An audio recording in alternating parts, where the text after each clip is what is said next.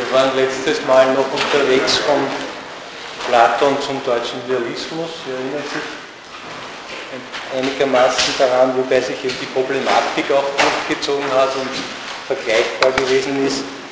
Wir haben letztes Mal da noch äh, begonnen bei der Freiheit, die bei Platon auftritt. Wir haben gesehen, dass er sein Prinzip, diese Vermittlung von Ruhe und Bewegung, versteht als das Denkende aller Endlichkeit, auch dieser beiden Stufen der Endlichkeit, die ich genannt habe, nämlich der Ideenbereich, sind ohnehin Gedanken, Gedachtes, das wird gedacht eben durch dieses Prinzip und dann auch noch das, was die Ideen begründen, nämlich die materiellen Dinge. Alles das äh, wird gedacht durch dieses oberste Prinzip und alles das ist aber nicht abgetrennt von dem obersten Prinzip. Es bleibt nicht in einer Entgegensetzung zu ihm, wie wir es bei, äh, bei der Kritik an Parmenides noch hervorgebracht haben, sondern dieses Prinzip ist selbst tätig in dem Endlichen, weil es ja dort immer die Differenz verbinden muss. In jeder Idee, in jedem materiellen Gegenstand ist das Prinzip tätig, die beiden Seiten Ruhe und Bewegung aufeinander zu beziehen und so überhaupt das Sein in die Dinge hineinzulegen, auch sein eigenes Sein, seine eigene Einheit, seine eigene Systematik hineinzulegen. Insofern wird hier eben das Begründungsverhältnis denkbar, weil der Grund vom Begründeten nicht mehr abgetrennt ist, weil es nicht mehr auseinanderfällt beides, sondern man könnte sagen, der Grund findet sich selbst im Begründeten vor. Er schlägt selbst die Brücke zwischen sich und dem Begründeten. Und dann eben diese Dreiheit, die die allgemeine Form des Denkens ist und die bei Platon eben auf zwei, man könnte sogar sagen auf drei Stufen zu verfolgen ist. Ich habe genannt eben Ruhe und Bewegung im Rahmen des Materiellen. Das ist vermittelt durch die Einheit einer Idee die diese Verbindung von beiden, nämlich der Gegenstand voraussetzt und diese Idee ist dann selber wieder im Kontext mit den anderen Ideen dem Gedankenprozess, dem Denkprozess ausgeliefert, ist also wieder Ruhe und Bewegung, die dann in dem obersten Denkenden vermittelt ist.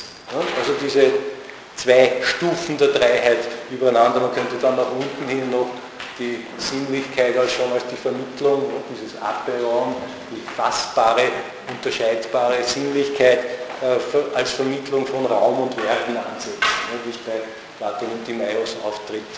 Aber auf das gehe ich jetzt nicht weiter ein. Also diese Dreiheit als äh, Vermittlung einer unmittelbaren Differenz, das ist die allgemeine Form des Denkens. Wobei die unmittelbaren Differenzen eben sehr verschieden aussehen können, je nach Systematik und auch Zeit. Wir haben gesehen, dass sich dasselbe auch bei äh, Descartes herauskristallisiert. Nämlich zuerst einmal die Zweiheit. Ne? Durch den methodischen Zweifel wird das Ich denke entleert von allem Inhalt und nur deswegen ist es unbezweifelbar ne? und steht damit allen seinen bestimmten Inhalten als unbestimmtes gegenüber. Wir haben also diese Differenz, dass eigentlich das Wissen an seinen Inhalt gar nicht herankommen dürfte, weil sich beide Seiten vollkommen ausschließen. Ne? Wir haben aber auch gesehen, dass dieses Problem als solches immer schon ein Denken voraussetzt, das dieses Problem hat Ne? Und dass beide Seiten einsieht in ihrer Unvereinbarkeit, in ihrer Gegensätzlichkeit und dass daher die Vermittlung immer schon vollzogen ist. Das Denken selbst steht darüber und bezieht eins aufs andere, bezieht den, äh, das Wissen, das unbestimmte Wissen auf einen Inhalt, wodurch es ein bestimmtes Wissen wird ne? und der Inhalt dann gedacht wird. Dann äh, stehen wir eben in einer konkreten Erkenntnis von etwas, vermittelt durch das übergeordnete Denken. Und wenn wir jetzt von der Besonderheit dieser Inhalte dann wieder abstrahieren, dann bleibt uns wieder die Dreiheit als solche übrig. Also unmittelbare Differenz insgesamt und das vermittelnde Dritte drüber, können wir dann neuzeitlich sagen Subjekt-Objekt-Differenz und darüber stehend das Subjekt, das beides in sich einschließt. Oder auch mit Fichte ich und Nicht-Ich, die sich gegenseitig beschränken, begrenzen und darüber das absolute Ich, das beides in sich einschließt. Aber es ist dieselbe Struktur, die wir auch bei Platon gefunden haben, das vermittelnde Dritte über der Differenz von Ruhe und Bewegung. Die Frage, die wir dann noch angeschlossen haben, war die, ob damit das Begründungsproblem überhaupt gelöst ist. Und wir haben gesehen, dass selbst Platon damit nicht einverstanden ist, zu sagen, das sei die letzte Lösung. Ja? Denn es sticht ja ganz deutlich ins Auge, dass der Grund, den wir hier gefunden haben, abhängig ist vom Begründeten. Ja? Er ist überhaupt nur bestimmt vom Begründeten her, er ist das Vermittelnde dieser Endlichkeit, dieser Differenz des Endlichen und daher ohne dieses Endliche, völlig ohne jede Bestimmung. Ja? Wenn wir das Endliche weglassen, haben wir auch für den Grund keine Bestimmung mehr. Ja? Und das äh, bei Platon auch in den verschiedenen Ausformungen von Sein, Einheit und Idee des Guten. Alles ist abhängig von der Endlichkeit, die darauf äh, hin zeigt. Platon äh, fordert daher, dass zwar das Endliche vom Absoluten abhängig sein soll, aber nicht das Absolute vom Endlichen. Ja? Und daher müsste dieses Absolute jetzt für sich selbst bestimmt werden, unabhängig vom Endlichen, was Platon in den Begriff der Selbstbewegung fasst. Wobei Bewegung natürlich meint das Denken. Also dieses Absolute, dieses Vermittelnde, dieses Denkende, wie wir es vorher schon äh, bezeichnet haben und, und herausgearbeitet haben, dieses Denkende soll sich jetzt nur mehr auf sich selbst beziehen, unabhängig von der Endlichkeit, vom Gedachten, auf das es ursprünglich bezogen war. Aus diesem Denkenden sollen dann erst alle Inhalte, alle Differenzierungen folgen. Ja? Und das ist ein Gedanke, der sich durch die Philosophie dann äh, auch durchgezogen hat, allem bis hinauf zum deutschen Idealismus, das Absolute zu bestimmen als reinen geistigen Selbstbezug. Ja?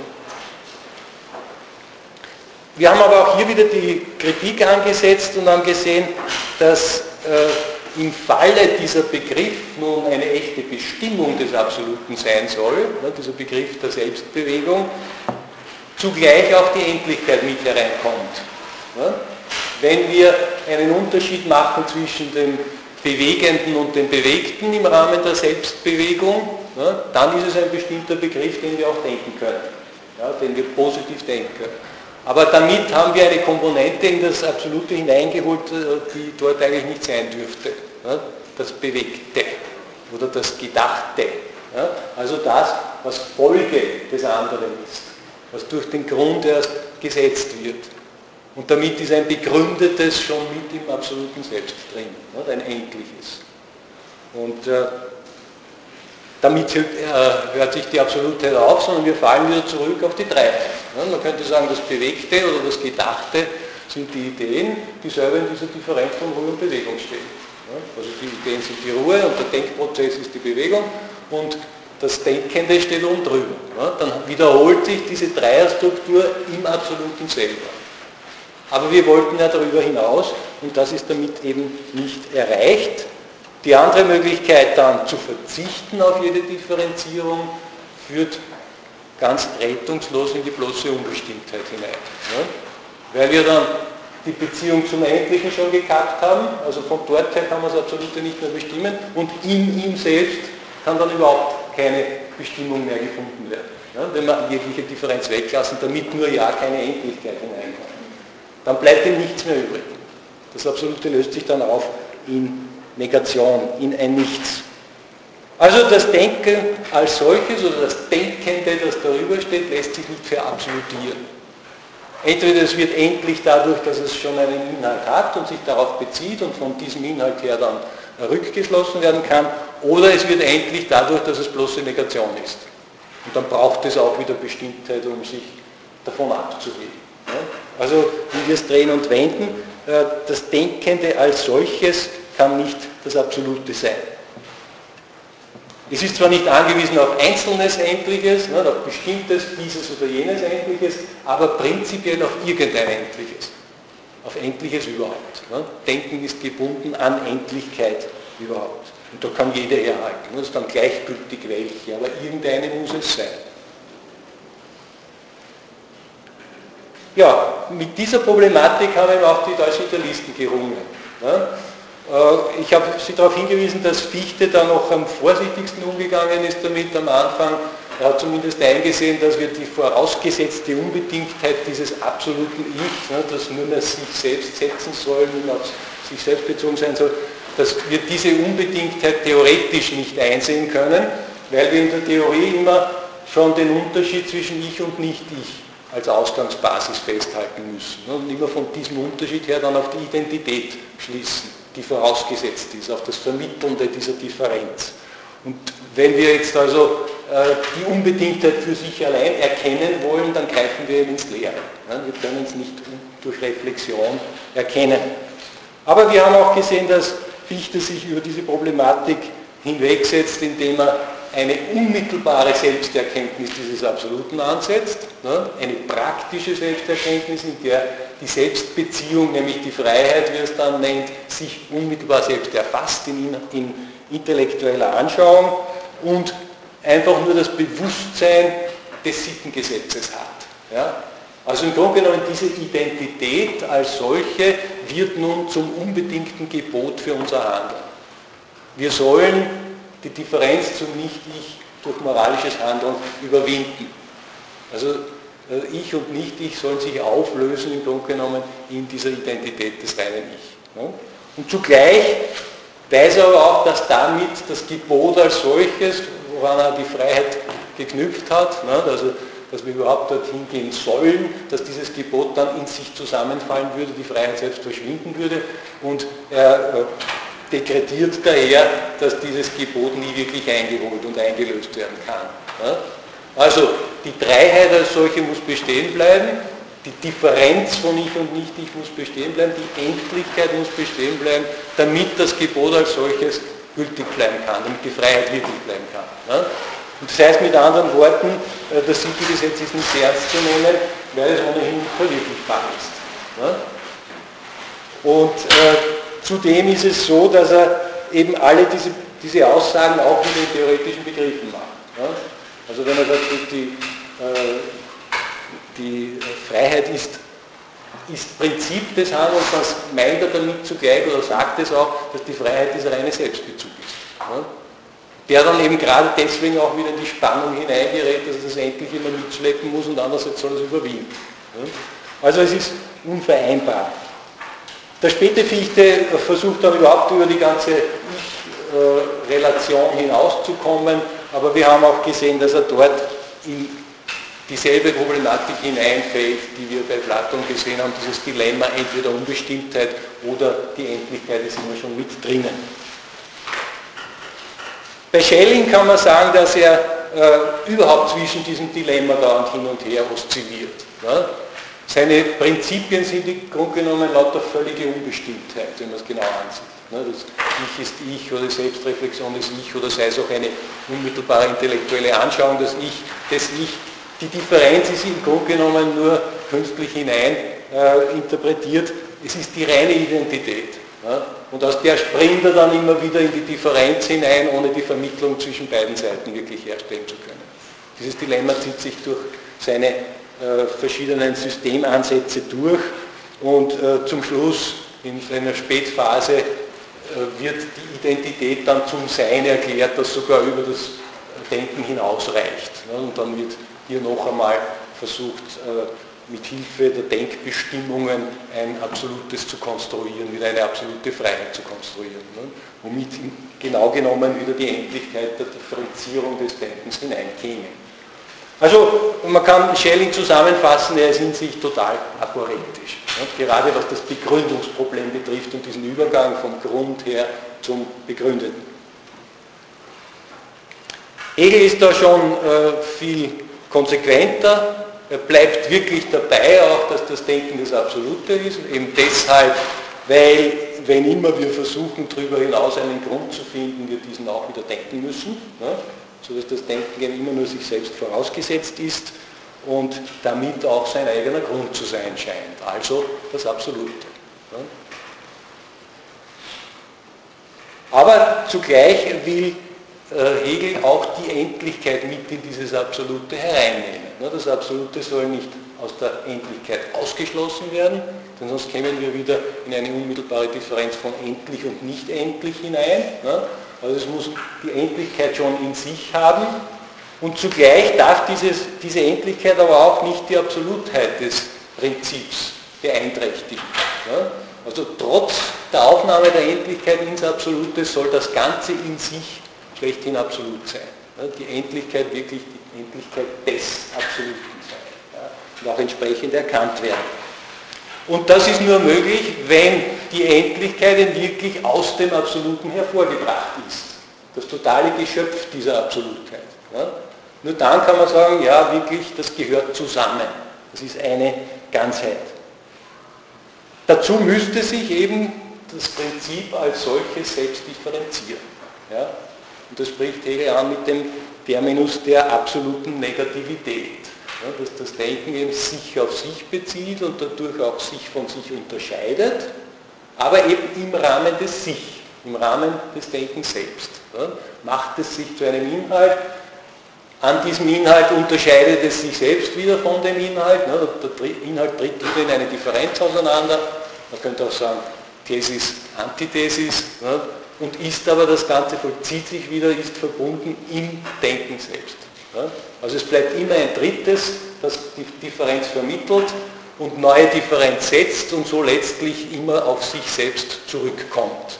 Das Ganze wird dann ein Kreis. Das äh, vorausgesetzte Prinzip konkretisiert sich, differenziert sich durch und kehrt zu sich selbst zurück.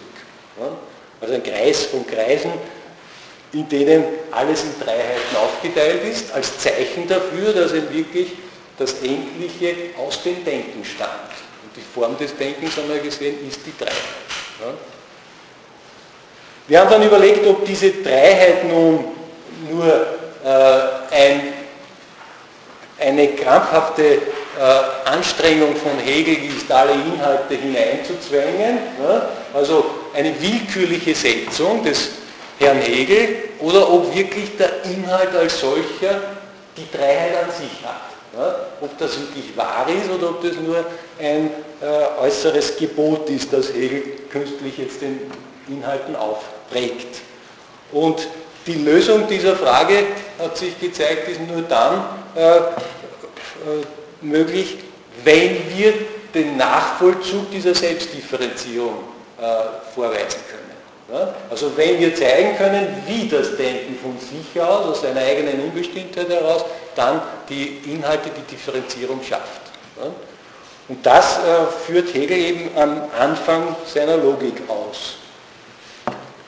Da versucht er zu zeigen, die bloße Unbestimmtheit, in die er gekommen ist, durch die Phänomenologie hindurch, ne, die, wo er alle Inhalte hinter sich lässt, ne, eine andere Form von methodischen Zweifel bei Descartes, der ja schließlich auch im, im Denken dann landet, in der bloßen Unbestimmtheit, ne, so auch bei Hegel, allerdings nicht mehr so wie Descartes, sondern schon sehr raffiniert, auch in lauter drei Schritten. Ne, das heißt, die Dreiheit wird ohnehin als, als die einzig wahre Form schon vorausgesetzt, auch in der Phänomenologie kommt er dann in diese Unbestimmtheit hinein, in der alle Inhalte aufgehoben sind, in sich zusammengegangen sind, ja, weil Subjekt und Objekt zur vollkommenen Identität durchgedrungen sind. Und diese Unbestimmtheit hält er nun fest als den Anfang der Selbstdifferenzierung des Geistes. Ja? Und zwar des Geistes Gottes noch vor der Schöpfung, vor der Schöpfung eines endlichen Geistes und der Natur. Ja? Und das versucht er ihm dann zu zeigen, indem er in diese Unbestimmtheit die Differenz von Sein und Nichts hineininterpretiert. Das ist die erste Differenzierung, die dann zum Werden wird. Ne? Die Beziehung zwischen beiden wird zum Werden. Das Werden wieder löst sich selbst auf, bei Sein und Nichts dann verschwinden. Ne? Und dann kommt es zum Dasein und, der, und die weiteren Differenzierungen laufen sofort. Und wir haben dann eben äh, überlegt, ob das berechtigt ist, in die, Bestimmt, in die Unbestimmtheit dieses vorausgesetzten Denkens die Differenz von Sein und Nichts hineinzulegen, beziehungsweise wie Hegel dazu kommt, das zu rechtfertigen. Ja? Und wir haben gesehen, einerseits ist das Sein der Ausdruck dessen, dass man annimmt, wir sind hier im Absoluten. Ja? Wir sind über alle Endlichkeit hinaus in das Denken selbst und damit in das Absolute eingestiegen. Und andererseits ist aber auch klar, dass das Absolute hier noch nicht differenziert ist. Das ist aber nur klar vom differenzierten Absoluten aus. Ja? Also von dem, was aus der Unbestimmtheit erst durch sie selbst entstehen sollte. Ja? Wir müssen also die Bestimmtheit des Absoluten schon voraussetzen. Da können wir sagen, die erste Unbestimmtheit ist noch nichts. Ja? Sie sehen bloße, unbestimmte äh, Wurzel für das Absolute, die sich erst selber differenzieren muss. Ne? Also von der Bestimmtheit des Absoluten her kann man sagen, das erste Sein ist zugleich nichts. Ja? Aber damit klarerweise setzen wir schon voraus die Absolutheit des Denkens. Wir zeigen nicht, wie aus der Unbestimmtheit die Bestimmtheit wird, sondern wir setzen dieses ganze Prinzip zugleich als unbestimmt und bestimmt an. Ja? Und nur wenn wir das machen, können wir überhaupt eine Bestimmung in diese Unbestimmtheit hineinlegen und sagen, das alles, ne, also das Sein ist zu unterscheiden von nichts. Ne? Also eine zirkelhafte äh, Bewegung hier, die nicht wirklich den Übergang aus der Unbestimmtheit in die Bestimmtheit zeigen kann. Also die, die Geburt der Bestimmtheit aus dem Geist der Unbestimmtheit ne, oder aus der Unbestimmtheit des Geistes ist völlig misslungen. Das wird nicht gezeigt. Sokrates würde dann vielleicht sagen, als Meutiker, wenn er, die, wenn er aus den Leuten die Gedanken hervorbringt, würde er sagen, du hast ein Windei geboren. Das ist nicht haltbar, das Ganze. In Wirklichkeit ist es eben so, dass das Denken als solches, wenn wir es nicht gleich unter dem Vorurteil seiner Absolutheit ansetzen, bloß die Negation aller seiner Inhalte ist. Ja? Und da stehen wir wieder bei der Problematik von Descartes oder Parmenides. Dass wir das Unbestimmte herausholen und allem Bestimmten entgegensetzen. Ja? Und von dort könnte man dann wieder die weiteren Argumente bis hin zu Hegel anknüpfen und von Hegel müssen wir dann wieder zurück. Ja? Also das ist auch so ein Kreis von Aporien, der sich da hier heraus äh, ergibt, während prinzipiell nur überbleibt, dass äh, die Dreiheit als solche auftreten muss. Ja? Dass das Denken diese Dreiheit hat, seine eigene Endlichkeit vermittelt. Ja?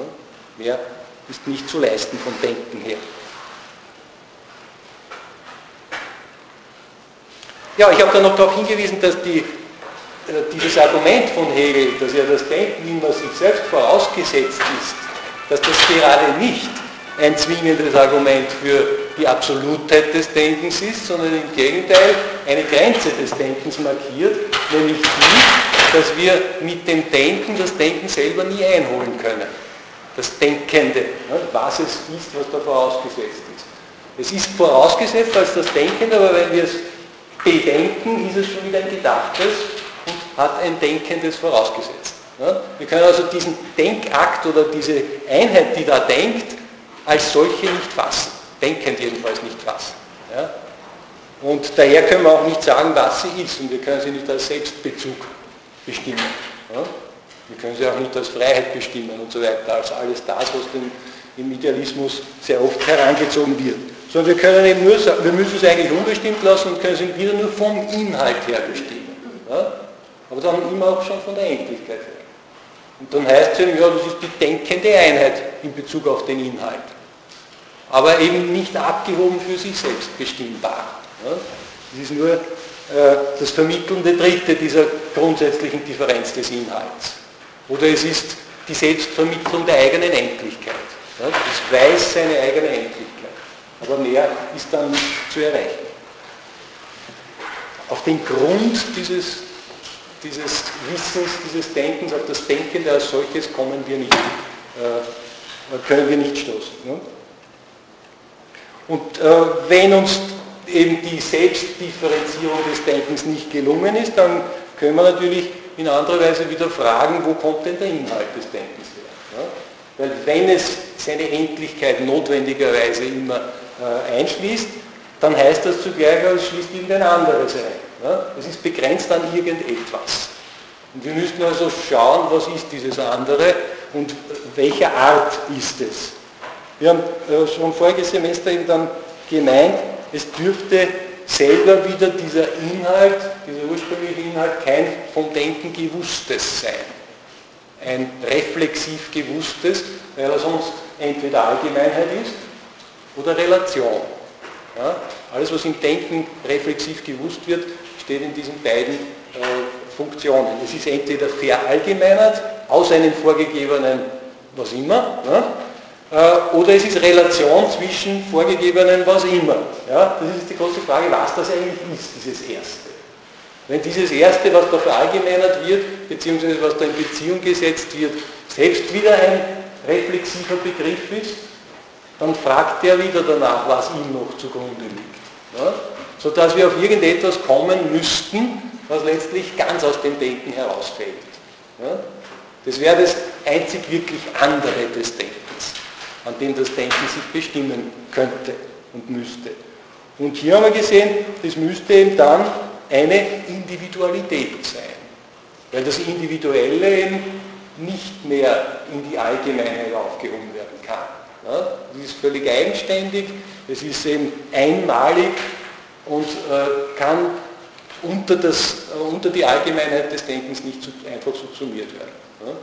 Also ging es darum, dass wir dem Denken noch ein individuelles Seiendes voraussetzen und von dort her dann überhaupt erst die Möglichkeit des Denkens nachweisen, beziehungsweise seine Wirklichkeit zu äh, fundieren. Und das ist ja dann auch der Weg verschiedener Idealismuskritiker gewesen.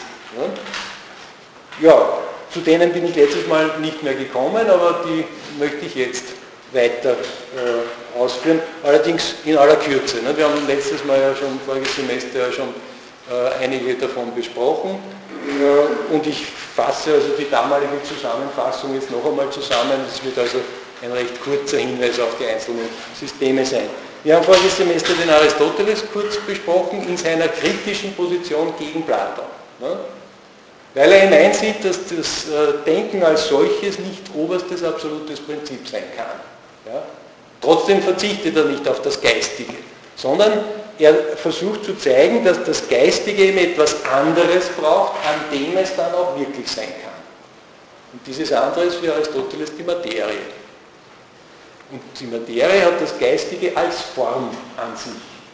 Es muss also eine geformte Materie sein, die das erste wirklich Seiende, bestimmte Seiende äh, ist und das zugleich ein sinnlicher Gegenstand sein muss. Ja? Ein, eine geformte Materie ist ein Gegenstand, den wir wahrnehmen können. Sodass Aristoteles jetzt die Basis des Seins aus diesem Himmel wo Platon sie verlegt hat, wieder herunterholt ins veränderliche Material der Erfahrung.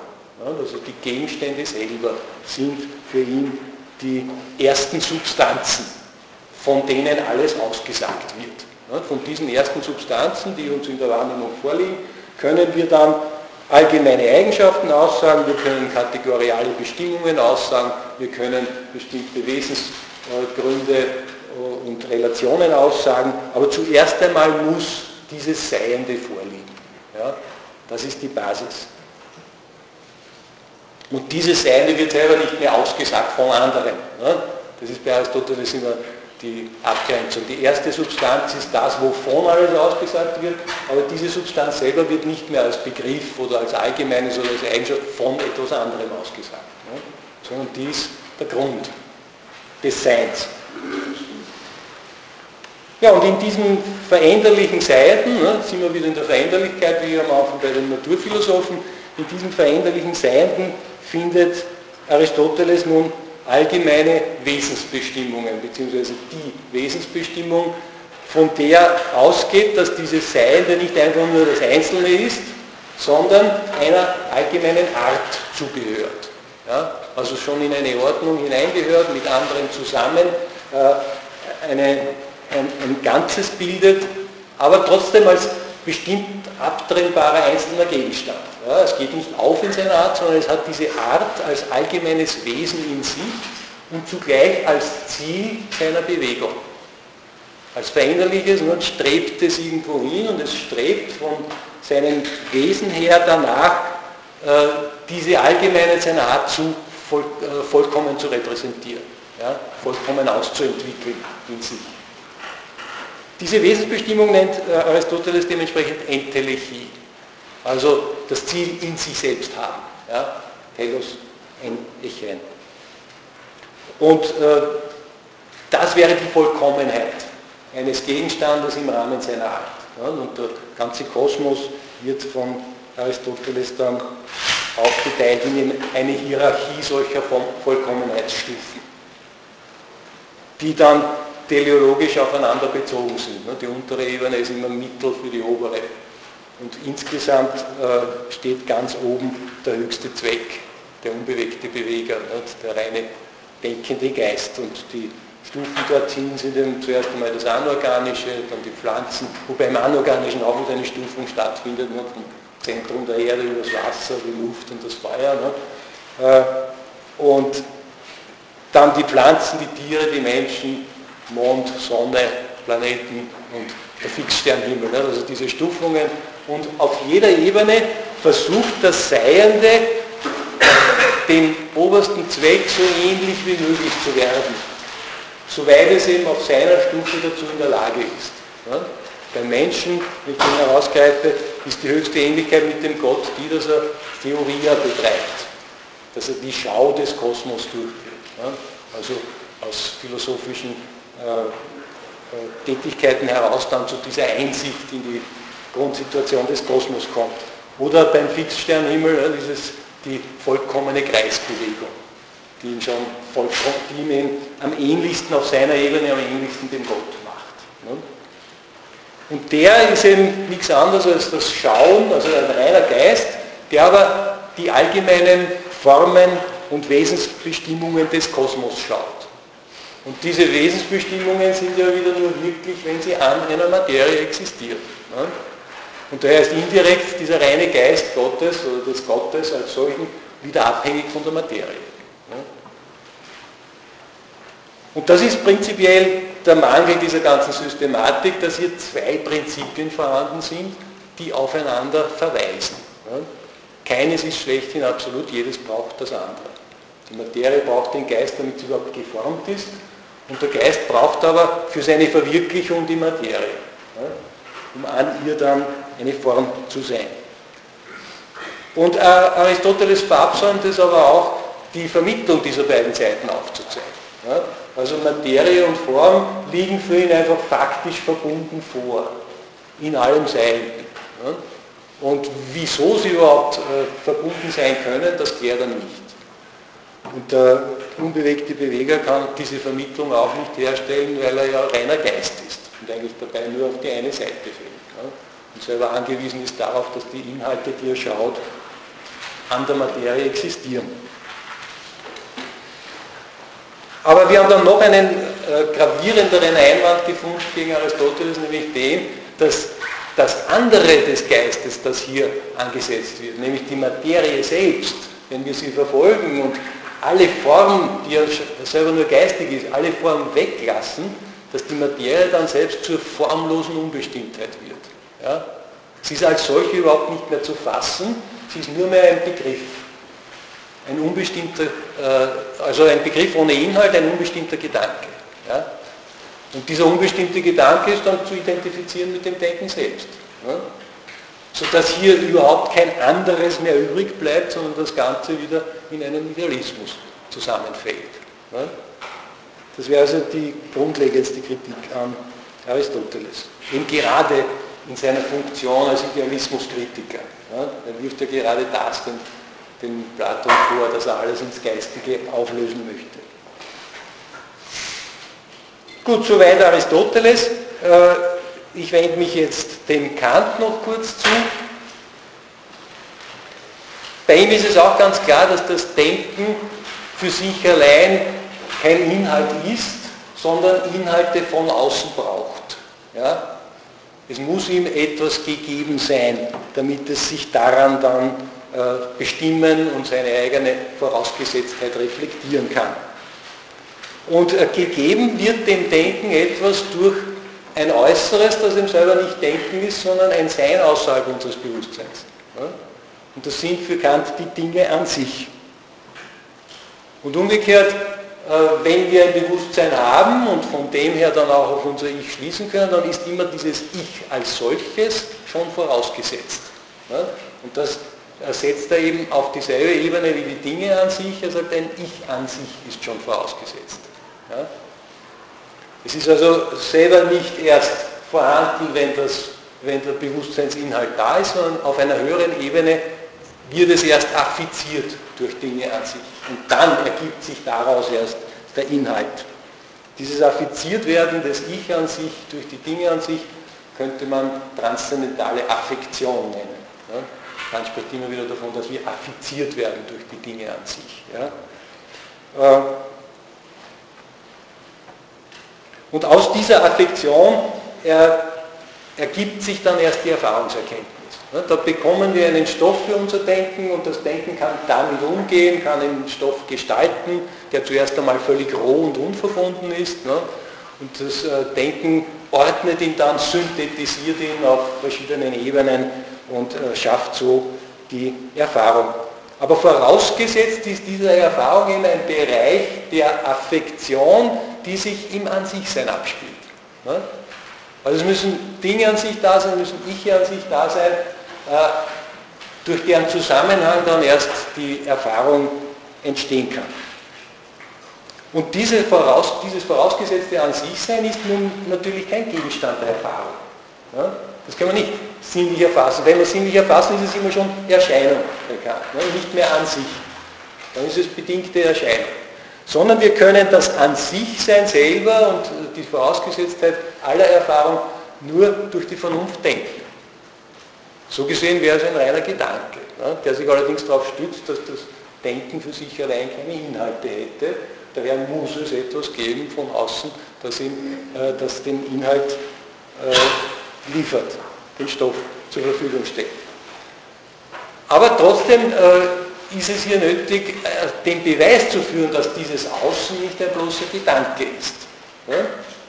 Man könnte auch dann gleich wieder in das idealistische Fahrwasser geraten und sagen, ja da draußen die Gründe sind ja selber wieder nur gedacht und daher ist das Denken alles. Es gibt kein Außen des Denkens. Ja? Und äh, die Beweislast dafür bürdet Kant ganz ausnahmslos der Sinnlichkeit auf. Ja? Die Sinnlichkeit ist unsere Passivität. Sie ist selber begründet in einem Ding an sich, das mit dem Ich an sich schon verbunden sein muss, damit es überhaupt affiziert werden kann. Ja? Die Sinnlichkeit ist dieser äh, dann im Nachhinein für uns äh, deutlich werdende äh, Aufnahmeweg für das, was von außen kommt. Also es ist das Eingangstor für die Affektionen der Dinge an sich, die immer draußen sind und die uns dauernd affizieren und aus denen wir dann Erfahrungsgegenstände machen, Erscheinungen machen. Also äh, die Sinnlichkeit selber muss daher ganz etwas anderes sein als das Denken. Dann kann sich diese Funktion, übers Denken hinauszuführen, auch wirklich erfüllen. Und Kant bestimmt sie eben als bloße Passivität. Im Unterschied zur Aktivität des Denkens. Und das ist sein Gegensatz, den er hier hineinlegt. Die Aktivität verallgemeinert immer schon, ja, äh, synthetisiert das Zerstreute, während die Sinnlichkeit, die Passivität nur das Einzelne gibt, das Unverbundene. Ja? Also der Gedanke der transzendentalen Affektion findet in der Sinnlichkeit selber seine empirische Bestätigung. Ne? Die, Sinnlichkeit ist der Ausdruck, der reale, die, reale Objektivität dessen, was vorher bloß gedacht wurde, dass wir nämlich affiziert werden müssen. Ja? Und daher ist die Sinnlichkeit dann auch der Beweis dafür, dass da draußen wirklich etwas ist. Ja? Dieses An sich sein eben mit Dingen und Ichen dieser ganze Mundus intelligibilis. Ja, ein geordnetes Ganzes, das der Erfahrung zugrunde liegt und das bei Kant auch eine ganz wesentliche fundierende Rolle für die praktische Philosophie und insgesamt für seine Systematik spielt. Ich gehe aber auf diese größeren Zusammenhänge jetzt nicht genauer ein. Das Problem dabei ist, dass diese Sinnlichkeit äh, der kritischen Analyse nicht standhält. Ja? Wenn wir es genauer anschauen, dann zeigt sich, dass diese Einzelheit der Sinneseindrücke, ja, dieses zerstreute Material als solches überhaupt nicht zu fassen ist.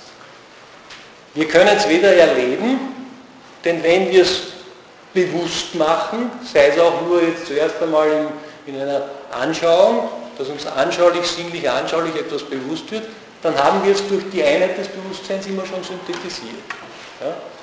Das schiebt Kant der Einbildungskraft zu, die eben nicht lange überlegen muss, nicht reflektieren muss, sondern die das notwendigerweise und automatisch macht.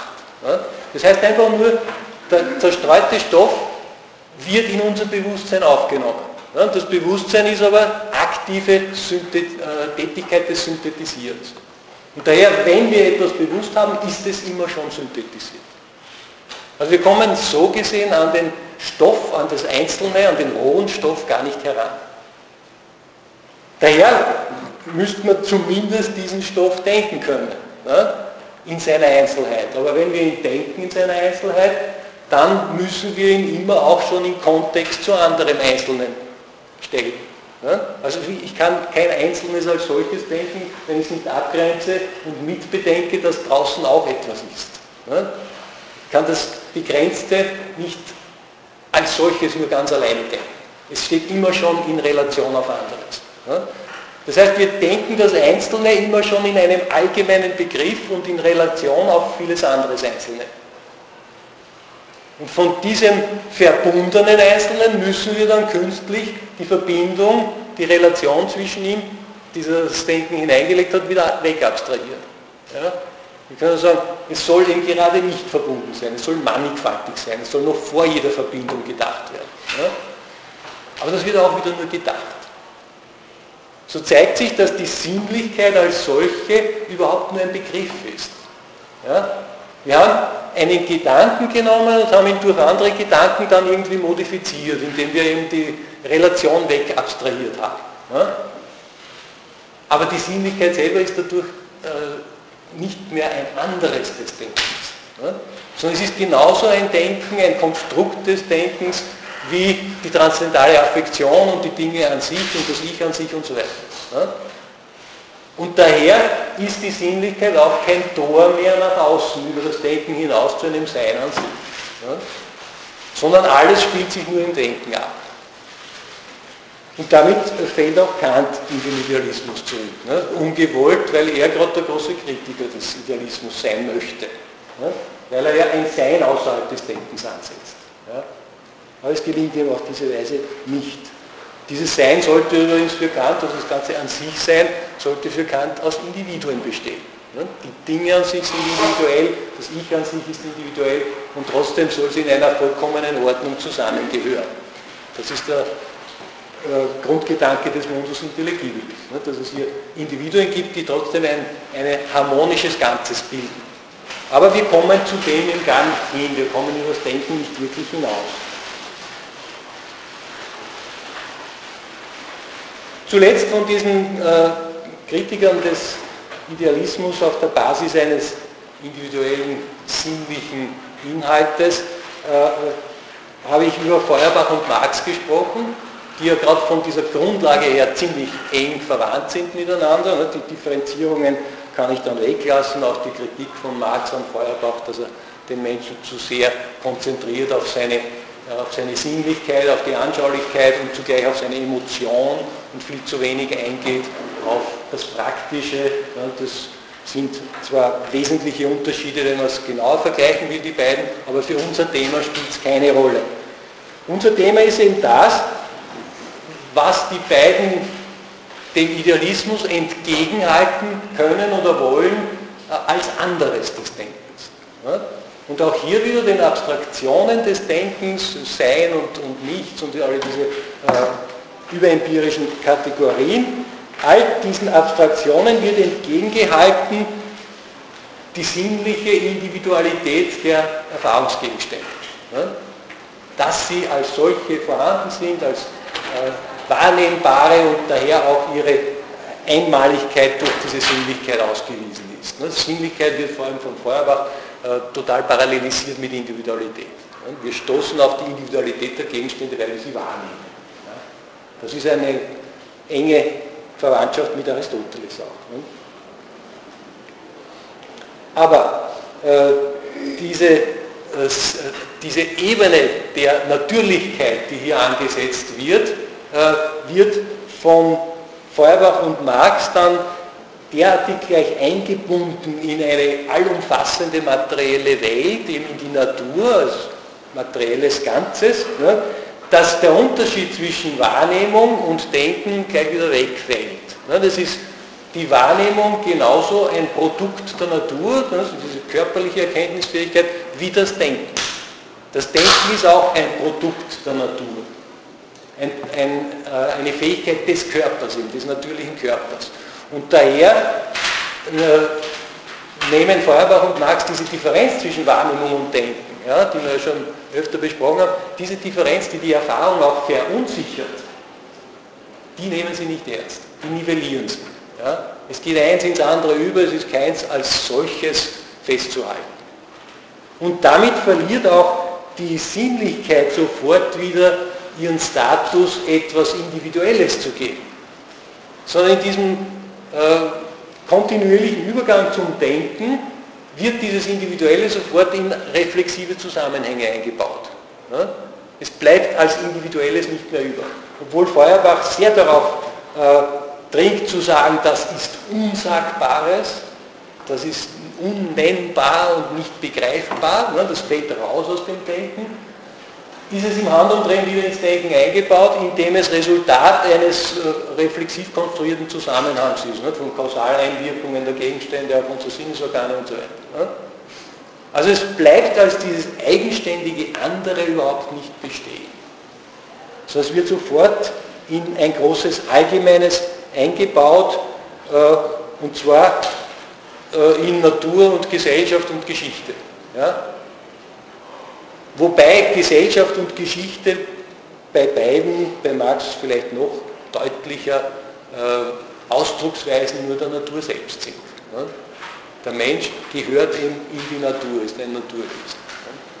Die Gesellschaft selber vollzieht sich dann zwar einerseits in Abhängung von der Natur, aber andererseits wieder nach den Gesetzen, die in der Natur schon angelegt sind. Und wie Marx ganz explizit, die Menschheitsgeschichte ist ein Teil der Naturgeschichte, durch den hindurch die Menschheit von der Natur wieder zur vollendeten Natur vordringen sollte. Also wir haben das äh, Spezifische der Individualität hier eigentlich schon verloren. Äh, das Wesentliche des Individuums ist dann sowohl für Feuerbach als auch für Marx die Allgemeinheit erstaunlicherweise. Ne? Also die Integration in diesen großen Zusammenhang, Gesellschaft, Natur und so weiter. Ne? Vom Individuum als solchen bleibt nichts mehr übrig, in seiner Eigenständigkeit. Ne? Das ist Funktion im Rahmen dieses Ganzen.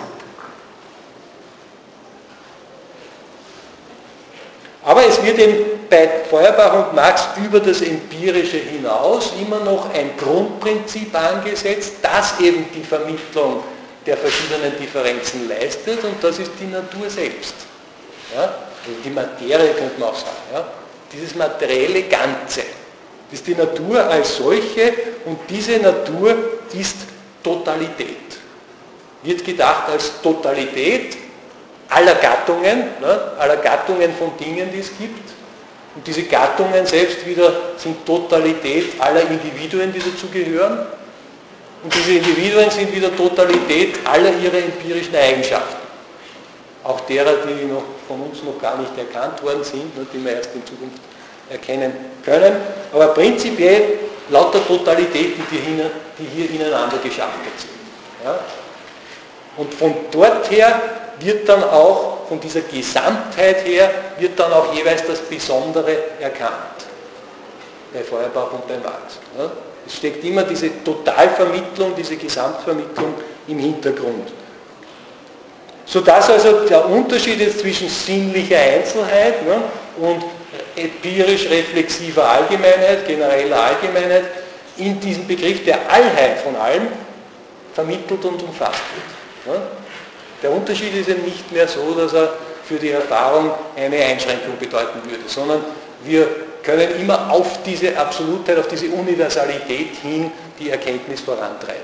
Ja? Und sie zeigt sich eben so, dass im jeweiligen Erkennen äh, eine echte Wahrheit auftritt. Daher auch der Empirismus, der gar kein Problem damit hat, äh, die Erfahrung als, als wahre Erkenntnis einzustufen.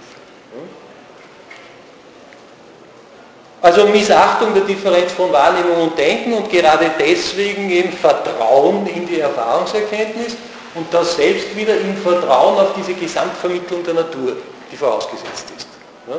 In der eben alles äh, in seiner Totalität zusammenkommt. Nur wenn wir das jetzt äh, genau anschauen, diese Totalität ist natürlich inhaltlich empirisch nicht zu fassen. Wir können in der Erfahrung nie alles erfassen. Weder am Einzelgegenstand alle Eigenschaften, noch äh, an einer Gattung alle Individuen, noch in der Natur alle Gattungen. Ja? Das ist immer nur ein Ziel, auf das wir hin tendieren können, das aber empirisch nicht einholbar ist, weil die Erfahrung eben beschränkt ist. Und daher ist der Begriff dieser Totalität von allem inhaltlich nicht mehr zu bestimmen. Ja? Ja? Ich glaube, das weiß Marx und er sagt auch der Natur an sich dazu. In einer Differenzierung, von der wir die Naturerfahrungswissenschaft ja, ja, arbeitet, ja, praktisch herstellen. Das mag schon sein, ich wüsste jetzt keine Stelle diesbezüglich, äh, aber es ist doch so, dass er es funktionalisiert. Ja? Er zieht ja heran, dieses, wenn er auch Natur an sich sagen mag. Er zieht es heran als Vermittlung für die verschiedenen Differenzen und auch als Zielvorstellung für die Gesellschaft ja, für die Geschichte. Ja. Spielt äh, alles hinein, ist das Fundament. Ja. Und dieses Fundament erweist sich aber vielleicht sogar noch deutlich vom Marx selber aus, wenn er es so formuliert. Ja. Erweist sich als unbestimmter Begriff. Ja. Wir können es ja nicht einholen, es hat ja keinen bestimmten Inhalt mehr. Das wären alle Inhalte schlechthin. Ne? Das ist vergleichbar mit dem Ens Realissimum vielleicht. Ne? Bei, in der Scholastik und in der im neuzeitlichen Rationalismus. Ja, das Ens Realismum, das Gott, der alle Eigenschaften in sich hat, alle positiven äh, Realitäten in sich. Ja, genauso ein unbestimmter Begriff, der für unser begrenztes Denken, das immer Inhalte braucht, nicht einzuholen ist. Ja. Also wir landen hier wieder in einer Unbestimmtheit, die das Ganze fundieren soll. Ne? und die natürlich jetzt kein materielles Sein ist, sondern wieder ein bloßer Begriff. Und als unbestimmter Begriff eben das Denken ist und sonst nichts. Also auch hier geraten wir vom Materialismus wieder auf die schiefe Bahn in den Idealismus hinein. Das andere für das Denken ist nicht aufzuweisen. Es gibt keine echte Individualität in diesem Rahmen, weil er selber nur idealistisch ist. Also bei Feuerbach und Marx auch wieder ein verkappter Idealismus, kann man sagen. Ne? Ja, das sind im Grunde genommen, äh, das ist Wasser auf den Mühlen Hegels, könnte man sagen. Weil die äh, Kritiker des Idealismus dann selbst wieder durchs Denken eingefangen werden. Sie kommen ja nicht heraus. Versuchen da auszubrechen, aber das Denken läuft ihnen nach und holt sie wieder ein und und, und scheint den Idealismus immer wieder zu bestätigen. Ja? Äh, aber dem steht ihm dann gegenüber alles das, was wir vorher schon gegen den Idealismus gesagt haben. Ne? Es fehlt der Nachweis, dass das Denken sich selber differenzieren kann und dass es daher keinen Inhalt von außen braucht, kein anderes braucht. Oder umgekehrt formuliert, eher positiv formuliert, es steht dem entgegen, dass wir schon bewiesen haben, dass Denken braucht Endlichkeit. Es ist auf Endlichkeit angewiesen und damit implizit auch auf irgendetwas anderes angewiesen. Wie immer wir es fassen wollen, es bezieht sich auf ein Bestimmtes. Also eine Unbestimmtheit allein ist dem äh, zu wenig. Und selbst wenn wir sie festhalten, steht sie in Negation zum Bestimmten und ist davon abhängig. Also Also äh, das Denken als solches mag zwar der Grund sein jetzt für das Endliche als Gedachtes, ja, dass es uns bewusst wird und dass wir es im Denken dann verschiedentlich kombinieren, systematisieren, auch Begründungsverhältnisse hineindenken und so weiter. Ne? Wir machen uns die Endlichkeit bewusst und das tut das Denken. Ja? Wenn wir das nicht hätten, würden wir die Probleme nicht haben, würden wir in tierischer Unmittelbarkeit existieren. Ja? Also insofern ist schon das Denken Grund für unsere spezifisch menschliche Situation. Aber es ist nicht absoluter schöpferischer Grund der Endlichkeit selbst. Ja? Sondern es setzt immer Endlichkeit schon voraus.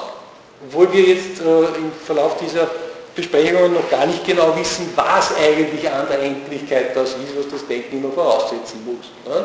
Aber offensichtlich, äh, wenn wir vorher davon gesprochen haben, dass der erste Inhalt eben nicht ein Begriff sein kann, weil der wieder auch was Konkreteres verweist, ne? offensichtlich äh, braucht das Denken etwas anderes. Ne? Weil es als solches selber immer nur Allgemeinheit und Relation ist.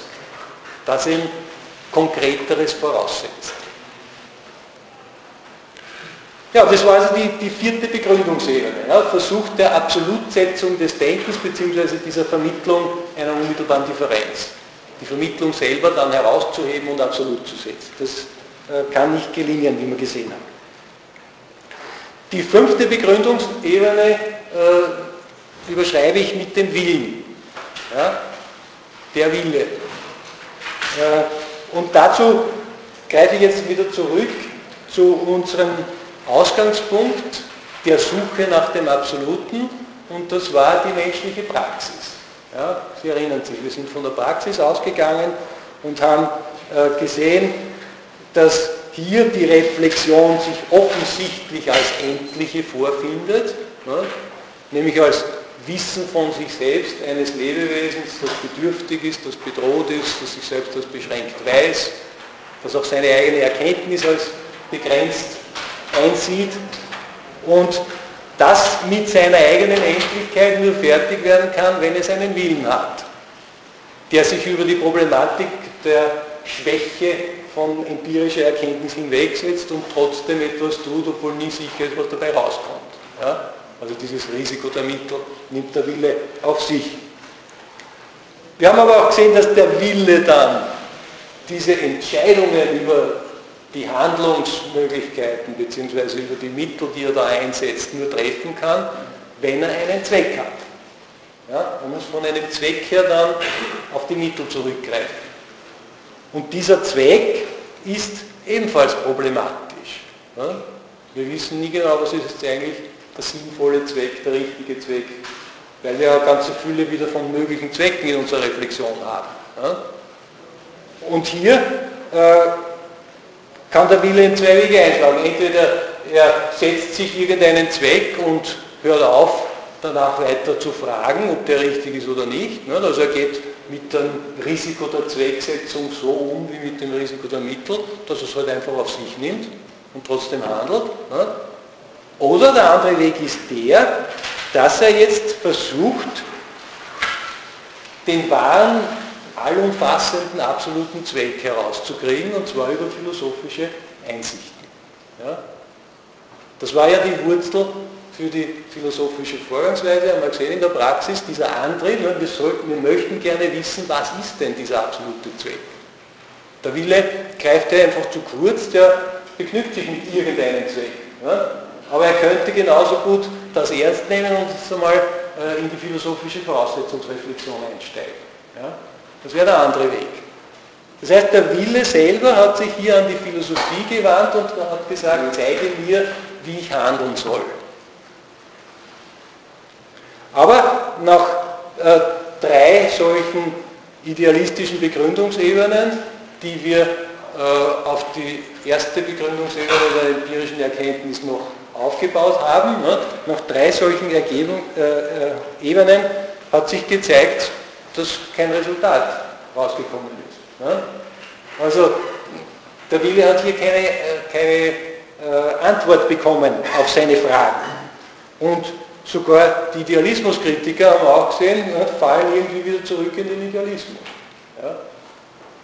Und äh, man kann sagen, die, die Idealismusfalle klappt zu. Ja, bevor sie versuchen, äh, hinauszukommen, werden sie wieder eingefangen. Ja? Äh, der Idealismus selber war nicht in der Lage, hier eine Sinngebung für Praxis aufzudecken. Ja? Denn man, natürlich haben alle diese Idealisten das versucht, aber das hält der Kritik nicht stand, wie wir gesehen haben. Ja? Also die Absolutsetzung des Denkens ist nicht durchzuhalten gewesen? Und das Denken konnte auch nicht jetzt als Selbstbezug, als Aufforderung zur Verallgemeinerung, also, äh, eben zur äh, zur äh, Auflösung aller Differenz hin zur völligen Identität des Denkens. Alles das konnte nicht durchgehalten werden. Ne? Wir können dieses Prinzip gar nicht einsehen und daher können wir auch davon keine Direktiven für die Praxis ableiten. Also was dabei rausgekommen ist, war nur, dass das, Endlichkeit, äh, dass das Denken seine eigene Endlichkeit eingesehen hat und seine Form der Dreiheit, die ja nichts anderes als die, äh, als die Gestalt dieser Endlichkeit ist. Ne? Vermittlung der Differenz. und der Grund alles Denkens und der auch der Grund des Handelns sein sollte, der ist uns verschlossen geblieben auf dieser idealistischen Ebene. Was bleibt jetzt äh, an Tätigkeit und Funktion des Denkens über in Bezug auf die Praxis? Ja, das ist eigentlich dann nur dazu da, oder es vollzieht das selbst immer, dass es dem Lebewesen Mensch Handlungsmöglichkeiten eröffnet. Ja, dass es also über den Status des Tieres hinausführt und uns in eine Fülle von Wahlmöglichkeiten einfügt. Ja, sowohl was die Mittel betrifft, als auch was die Zwecke betrifft. Die Reflexion, indem sie über den eigenen Körper hinausgeht und alles Mögliche an Zusammenhängen mit einbezieht, kann immer wieder eins dem anderen gegenüberstellen, eins am anderen relativieren. Also die eigentliche Tätigkeit des Denkens ist Relativierung. Es relativiert dadurch auch den unmittelbaren animalischen Zwang des Agierens nach bestimmten Bedürfnissen. Insofern eine Befreiung vom Tierischen, aber zugleich eben eine totale Problematisierung unseres Daseins. Also der Schritt hinaus aus dem Paradies, ja, könnte man kurz sagen. Was es nicht kann, ist, dass es jetzt im Denken selbst und vom Denken her eine Wertung und Reihung dieser Möglichkeiten vornimmt. Ja, dass es äh, ableitet aus dem Denken, was jetzt die richtige Handlungsmöglichkeit ist und was der richtige Zweck ist. Das ist alles misslungen. Also daher kann das Denken auch nicht aus der Möglichkeit in die Wirklichkeit des Handelns übergehen. Oder anders gesagt, es hat zwar Relativierungskraft, aber es hat keine Entscheidungskraft.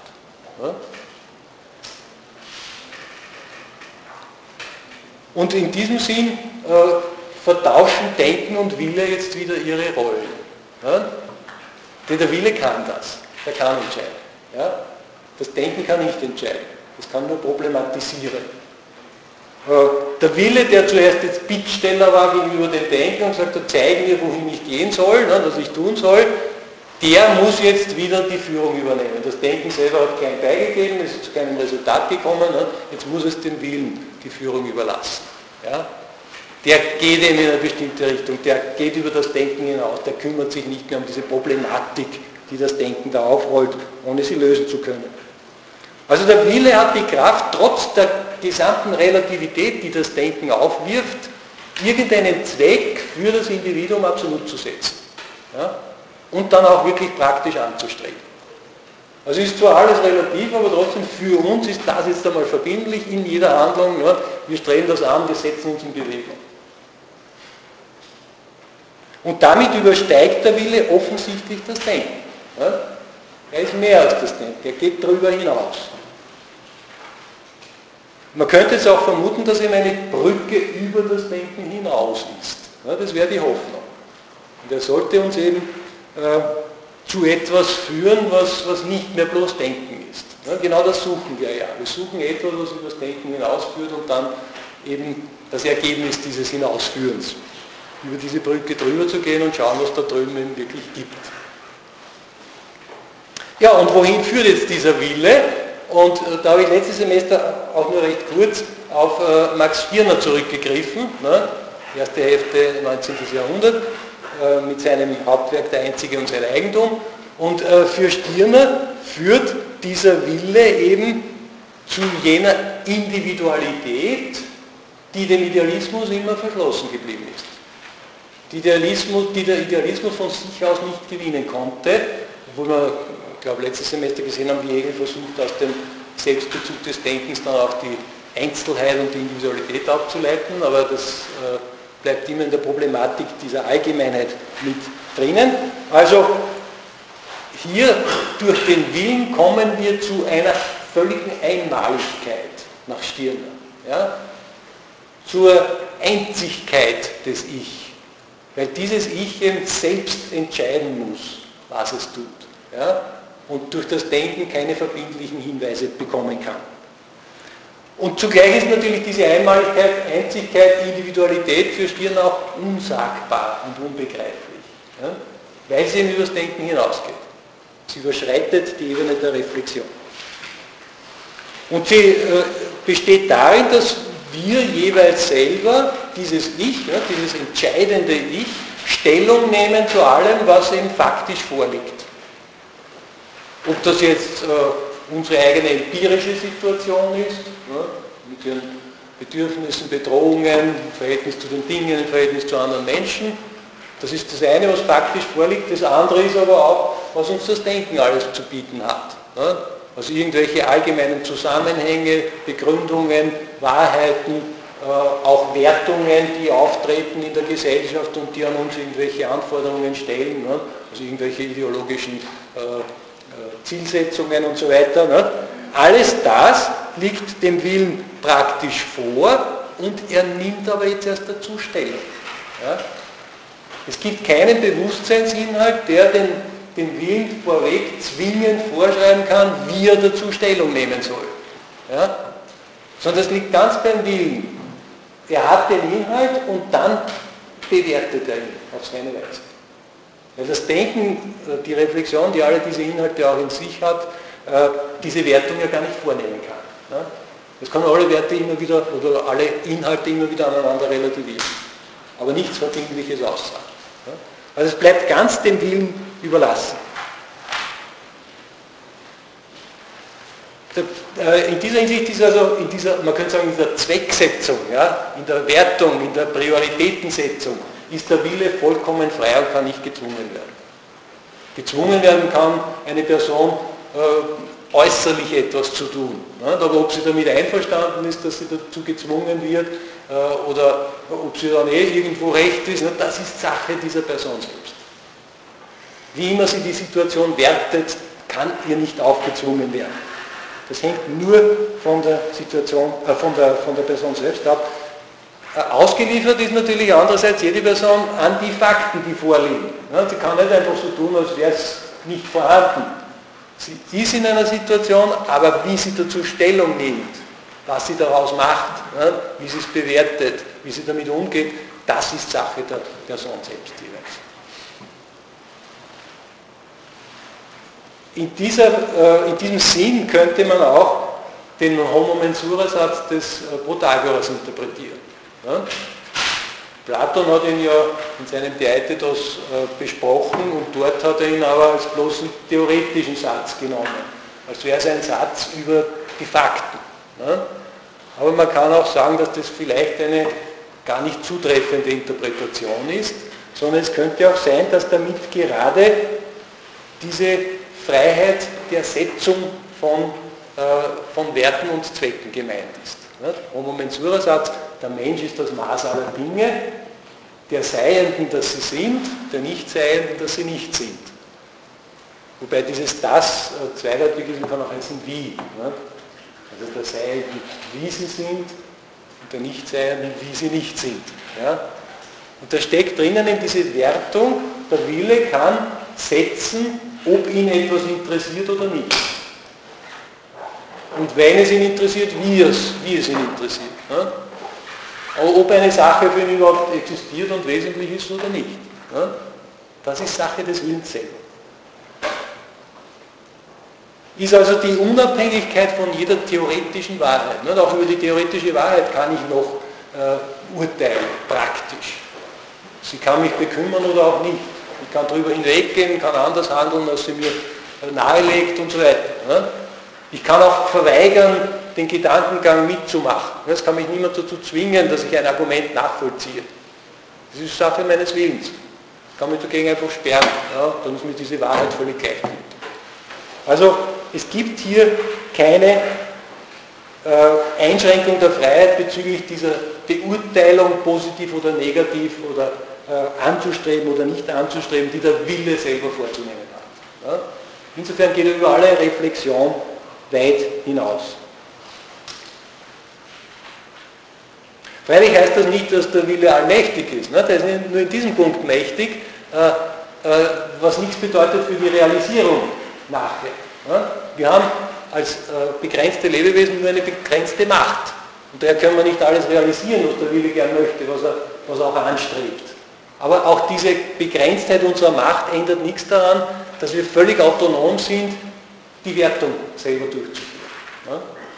Wenn die Situation sich ändert, wird man vielleicht wieder anders werten. Aber auch das steht beim Willen. Also die Richtung, in der er sein Streben überhaupt lenkt, das ist Sache des Willens ganz allein. Und insofern ist dieses entscheidende Ich äh, aller Theorie, aller Reflexion überlegen. Und diese Überlegenheit äh, formuliert Stirner etwas missverständlich als Egoismus. Er meint damit nicht die Gebundenheit an, die, an, die, äh, an den Körper als, als Prinzip meines Wollens, ne, Lustprinzip, dass ich möglichst reflexiv dann noch möglichst realisiere, da unterwerfe ich mich dem eigenen Körper. Das ist schon seit der Antike bekannt, ne, also die Sinnlichkeit, die, die Leute, die nach Lust streben, sind Sklaven ihres Körpers. Ne. Also das meint Stirner gerade nicht mit seinem Egoismus, sondern er meint dieses entscheidende Ich, das über jedem Zwang des Vorgegebenen hinausreicht auch jedes Vorgeschriebene. Ne? Also wenn irgendwelche Normen vorgegeben sind, muss sich der Wille nicht daran halten. Kann sich auch anders entscheiden. Also dieses Ich, das da entscheidet, setzt Stirner nun der Reflexion mit all ihren Inhalten ne, entgegen und voraus. Und damit ist es zugleich auch das große methodische Problem bei Stirner verbunden, diese Gegensätzlichkeit. Ne. Der Wille ist nicht diese reflexive Ebene, empirisch oder formal oder normativ, was immer. Ne? Das fällt ja alles in die Reflexion hinein. Der Wille ist etwas anderes. Der Wille liegt noch außerhalb des Reflektierten und außerhalb der Reflexion selbst. Nach Stirner zumindest. Und damit ist es jetzt schwierig zu sagen, was dieses menschliche Individuum, dieser Kern des Ich eigentlich ist. Es ist nicht der eigene Körper. Weil über dem steht es auch. Es kann darüber entscheiden und dazu Stellung nehmen. Es ist auch nicht äh, irgendeine Vorstellung, eine reflexive Vorstellung, was, was immer die enthalten mag, irgendwelche ideologischen Normen auch und so weiter. Das ist auch nicht, weil dazu kann es Stellung nehmen. Es ist aber auch nicht das Wissen von all dem. Es ist nicht das denkende Ich. Weil dieses denkende Ich, das kann immer alles nur relativieren, einander entgegenstellen und in Möglichkeiten auffächern. Es kann aber nicht entscheiden.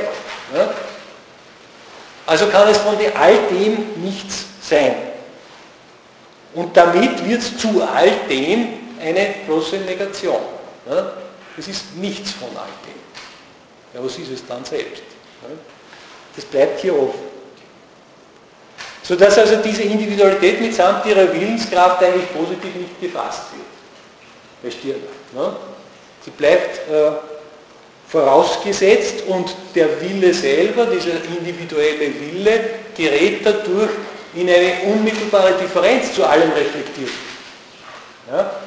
Reflexion und Wille trennen sich voneinander ab. Ne? Weil der Wille nichts anderes ist als die Negation der gesamten Sphäre des Reflektierten und der Reflexionsebene. Ja? Tritt also hier eine unmittelbare Differenz auf, ja? von der man dann eben äh, verschiedene Probleme her ableiten kann. Ne? Wie soll denn ein solches nicht reflexives jetzt von seinen eigenen Möglichkeiten wissen? Ne? Der Wille soll doch entscheiden über die Möglichkeiten, dadurch muss er aber von denen auch wissen. Ne? Er muss sie reflektieren. Und er muss mit der Reflexion zusammenhängen, damit er überhaupt ein Wille sein kann. Ne? Weil ohne die äh, äh, Öffnung der Möglichkeiten, der Eröffnung der Möglichkeiten, kann er ja nicht entscheiden und nicht Wille sein. Ne? Also er muss sie wissen, um dann äh, darüber entscheiden zu können, um überhaupt eine Stellungnahme dazu beziehen zu können. Ne?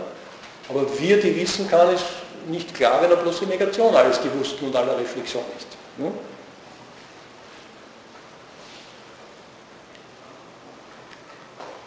Und umgekehrt natürlich, die Reflexion ist auch vom Willen abhängig, ne? weil wir gesehen haben, die Reflexion kann von sich aus ja keine Entscheidung treffen. Also wir als reflexive Lebewesen würden nicht überleben, wenn wir nicht den Willen hätten, wenn wir gar nicht handeln könnten. Ja?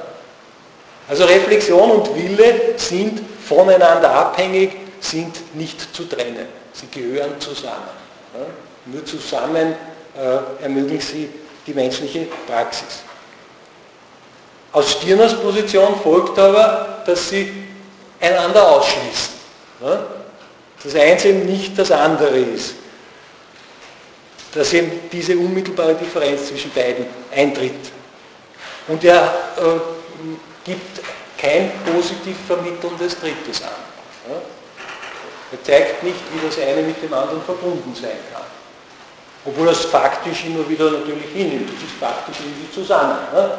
Aber in seiner Bestimmung des Willens, wenn er ihn eben als unsagbare Einmaligkeit und Einzigkeit bestimmt, äh, formuliert er immer nur die Abgrenzung gegen die Reflexivität. Ja? Aber nicht die Verbindung zwischen beiden Seiten. Das sind ja also wieder nur negative Bestimmungen. Und er hat auch in seinem Hauptwerk, der Einzige und sein Eigentum, äh, ein, ein, eine programmatische Überschrift gleich ganz am Anfang und die lautet, ich habe mein Sach auf nichts gestellt. Ja? Dieses Nichts. Ja? Und das ist auch der Schlusssatz. Also der Anfang und das Ende ist das Nichts. Und Sie sehen also diese negative Bestimmung des Einzigen. Der Einzige ist eigentlich nur negativ bestimmt. Und obwohl er sich dagegen wehrt ne, und gleich sagt, ich zitiere da ganz kurz, äh, dass das keine Leerheit, sondern das schöpferische Nichts ist, das Nichts, aus welchem ich selbst als Schöpfer alles schaffe. Ja? Also obwohl er sofort meint, das sei positiv zu verstehen, trotz allem, kann er nicht erklären, wie diese Positivität beschaffen sein soll. Ja? Er kann weder erklären, wie dieses Nichts jetzt ein Wissen haben kann von was anderem, von den Möglichkeiten des Handelns, noch kann er erklären, wie, dieses Nichts die Kraft finden kann, in die Wirklichkeit überzugehen. Also es ist rein verbal, dass er sagt, ich bin Schöpfer aus diesem Nichts heraus, ich bin ein schöpferisches Nichts. Ja? Er kann es nicht nachweisen. Ja, bitte. Ja, würde es dann wieder einen allgemeinen Zusammenhang geben, wenn es erklären, nachweisen würde? Wie auch immer, es ist, es ist unbewältigt. Ja? Ich weiß nur darauf hin, dass es unbewältigt ist. Ja? Wie man dann besser damit umgehen kann, lassen wir dabei ausstellen. Ja? Ich glaube, trotzdem ist einzusehen, dass es so nicht zufriedenstellend ist. Und mehr. Er schreibt es ohnehin nur für den Einzigen und das ist ja er selbst, oder? Nein, nein, er, er hat schon seine, seine, seine Ansprechpartner. Ja? Der möchte, er richtet schon an andere Menschen. Der argumentiert ja die ganze Zeit. Ja? Er möchte schon die Leute davon abbringen, dass sie sich irgendwelchen äußeren Normen einfach unterwerfen. Er möchte die, die Himmel alle erstürmen, ne, die sich da ideologisch äh, auf uns äh, herabgesenkt haben. Also das ist einmal das eine Problem, dieser Übergang ist nicht zu bewerkstelligen. Ein zweites Problem ist damit auch noch verbunden, nämlich äh, dass dieser unbestimmte Wille, ja, diese unbestimmte Individualität, die ja von sich aus überhaupt kein Kriterium hat, wie es jetzt auf die Inhalte eingehen soll, ja? in welche Richtung es streben soll, was es jetzt mit den vorgegebenen Situationen anfangen soll. Ja? Es ist überhaupt keine Orientierung da.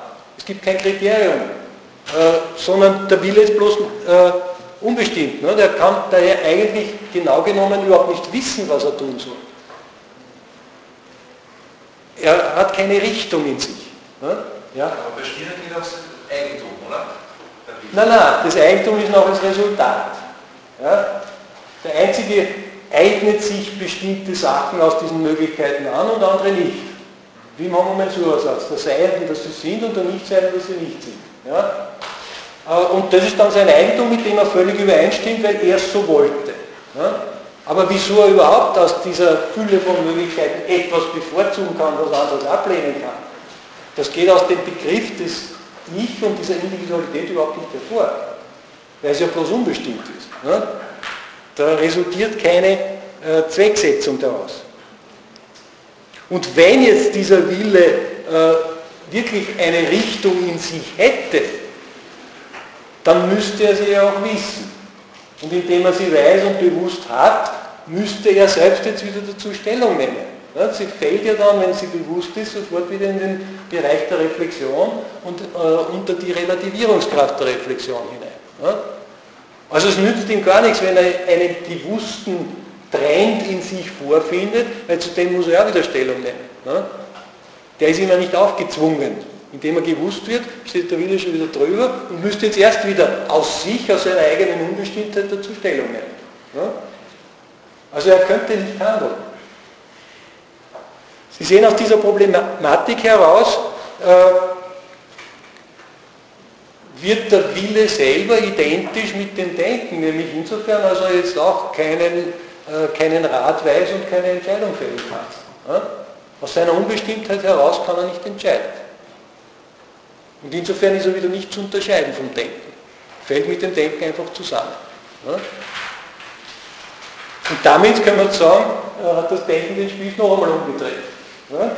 Jetzt steht es wieder über den Willen. Und, reflektiert ihn als solches Problem und, und äh, saugt ihn gleichsam auf in sich. Der Wille ist genauso ratlos wie das Denken selber, weil er nichts Bestimmtes ist. Dem widerspricht jetzt nur das Faktum, dass wir trotzdem handeln. Also das können wir jetzt nicht beseitigen. Denn wenn der Wille wirklich identisch wäre mit dem Denken, dann hätten wir ihn noch nicht gehandelt. Faktum ist, wir können handeln. Der muss es noch zusätzlich eine Instanz geben, diese ganze, die diese ganze Problematik entscheidend überwinden kann. Ja? Das muss es geben. Nur haben wir keine Ahnung, was das eigentlich ist. Ja? Wir müssen es eigentlich von der bisherigen äh, Basis her unbestimmt lassen. Und wenn wir sagen Wille, dann wissen wir nicht genau, was sich hinter diesem Terminus eigentlich verbirgt. Ja? Der verliert sich auch wieder in der Negation. Ja? Und äh, es bleibt auch offen, ob das eine Individualität ist, zu der der Wille jetzt übers Denken hinaus führt, ob vielleicht sogar von hier aus ein Weg zur Individualität auch noch der Dinge führen mag. Ne? Das wäre dann eben schon äh, eine Grundlegung des Denkens in irgendwelchen seienden Individuen, ne? so wie sie auch bei den, bei den empiristisch äh, beginnenden Idealismuskritikern der Fall ist, dass es eben individuelle Dinge gibt, die dem Denken vorgegeben sind. Ja?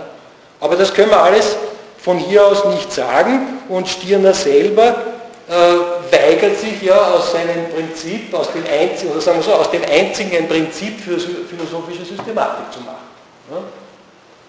Also er möchte da gar nicht jetzt äh, Systeme aufbauen, die philosophischen Fragen alle lösen, sondern bloß die Besinnung auf diese Individualität unserer Entscheidung. Die treibt er voran. Ja? Aber eben gerade weil hier das Prinzip ja aus der Reflexivität herausfällt, meint er, eignet es sich nicht, um äh, ein System darauf aufzubauen. Ja, gut, da haben wir diese Problematik auch kurz besprochen. Ich gehe nächstes Mal dann noch zu Nietzsche weiter, ne, der auch wieder in sehr viele Probleme reinfällt. Und dann noch kurz ein Versuch von Heidegger, und ich weiß nicht genau, wie lange ich dem heranziehen werde, ist jedenfalls auch noch ein Versuch, über alle diese Endlichkeiten hinauszukommen. Ne? Und dann haben wir die Problematik, glaube ich, entsprechend zugespitzt, dass wir einen Lösungsbezug starten können. Gut, bis nächstes Mal.